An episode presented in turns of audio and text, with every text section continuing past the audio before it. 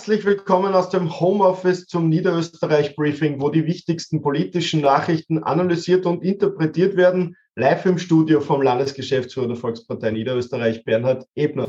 Ja, danke, einen schönen guten Morgen.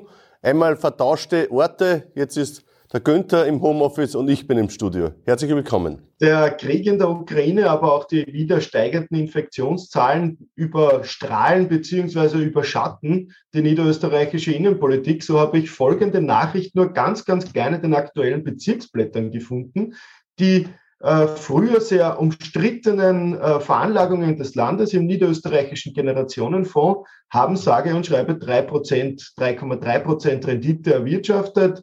Äh, ich glaube, das ist ein gutes Ergebnis, oder? Ja, der niederösterreichische Generationenfonds, der ist eigentlich mittlerweile eine Erfolgsgeschichte.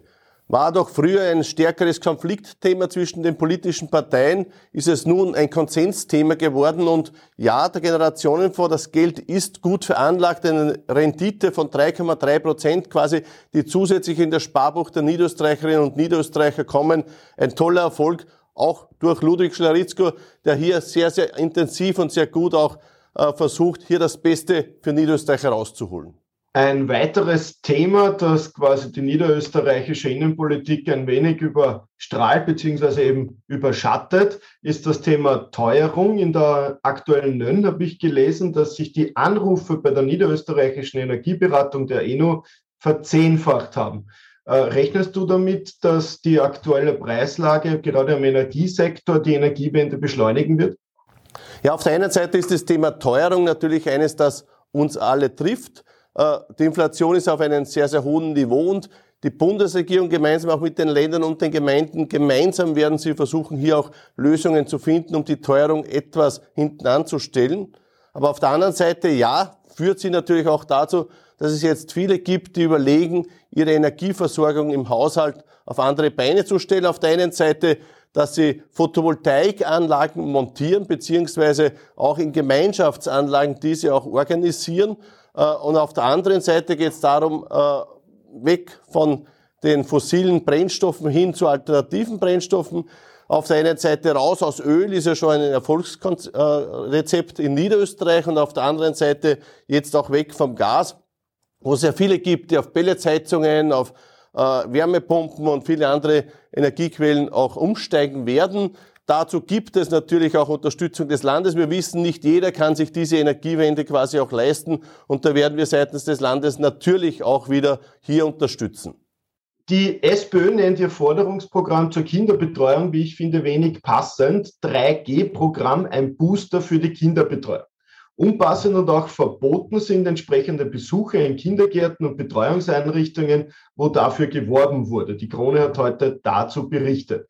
Jetzt ist ja die SPÖ eigentlich schon länger im Land aktiv. Wie kommen die eigentlich auf so eine blöde und auch verbotene Idee? Naja, eines ist ganz klar, man muss die Politik aus den Schulen, aus den Kindergärten heraushalten. Daher gibt es ja auch die klare Regelung, dass keine politische Partei Parteiwerbung im Kindergarten oder in der Schule machen darf. Und daher finde ich das schon ein bisschen unpassend, was die SPÖ jetzt äh, letztes wieder gemacht hat, nämlich dass sie im Mostviertel die Frau Landesrätin und die Frau Abgeordnete hier einen Kindergarten besuchen, da Fotos machen wollen mit den Kindern, ihr, äh, ihre SPÖ-Folder verteilen. Das ist etwas, was meiner Meinung nach nicht geht, wo man ganz klar sagen muss, das ist nicht erlaubt und auch nicht für die SPÖ erlaubt und daher ganz klar zu verurteilen. Im heutigen Kurier habe ich gelesen, dass Innenminister Gerhard Karner mit der grünen Justizministerin Alma Zadic das DNA-Labor in Mödling besucht hat.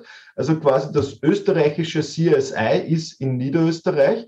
Und äh, wie wir vorhin in der Vorbesprechung gesagt haben, weißt du, dass Gerhard Karner noch andere gute Nachrichten hat? Naja, der Gerhard Karner äh, ist natürlich sehr, sehr umtriebig zurzeit oder viele Aufgaben zu meistern. Auf der einen Seite, was das Thema Flüchtlinge äh, aus der Ukraine betrifft, wo es ja darum geht, Quartiere auch zu finden, auch zu beschaffen, um die Flüchtlinge auch in Niederösterreich und in Österreich gut unterzubekommen. Da ist er auf einem sehr, sehr guten Weg. Da sind viele Quartiere auch schon geschaffen. Es sind auch schon viele Flüchtlinge, auch hier viele Schutzsuchende, die in Niederösterreich jetzt einmal äh, vor Ort sind und hier hoffentlich auch sich wohlfühlen. Auf der anderen Seite geht es auch darum, dass ja immer mehr, äh, leider auch immer mehr Attacken im Umkreis von Krankenhäusern passiert sind und der Ruf nach Schutzzonen natürlich ein sehr, sehr lauter war. Auch wir haben das immer wieder auch gefordert und gesagt, es gehört hier eine Schutzzone geschaffen, um ein Krankenhaus, das hier keine Demonstrationen, keine Attacken gemacht werden können, wie es leider im Herbst immer wieder auch passiert ist. Und daher glaube ich, ist da ein Durchbruch gelungen, dass diese Schutzzonen auch tatsächlich gesetzlich festgelegt werden. In einem Umkreis von 150 Meter um ein Krankenhaus soll auch eine Schutzzone errichtet werden. Eine weitere gute Nachricht zum Schluss. Unsere Landeshauptfrau Johanna Mikl-Leitner und Sportlandesrat Jochen Danninger haben unsere Paralympics empfangen.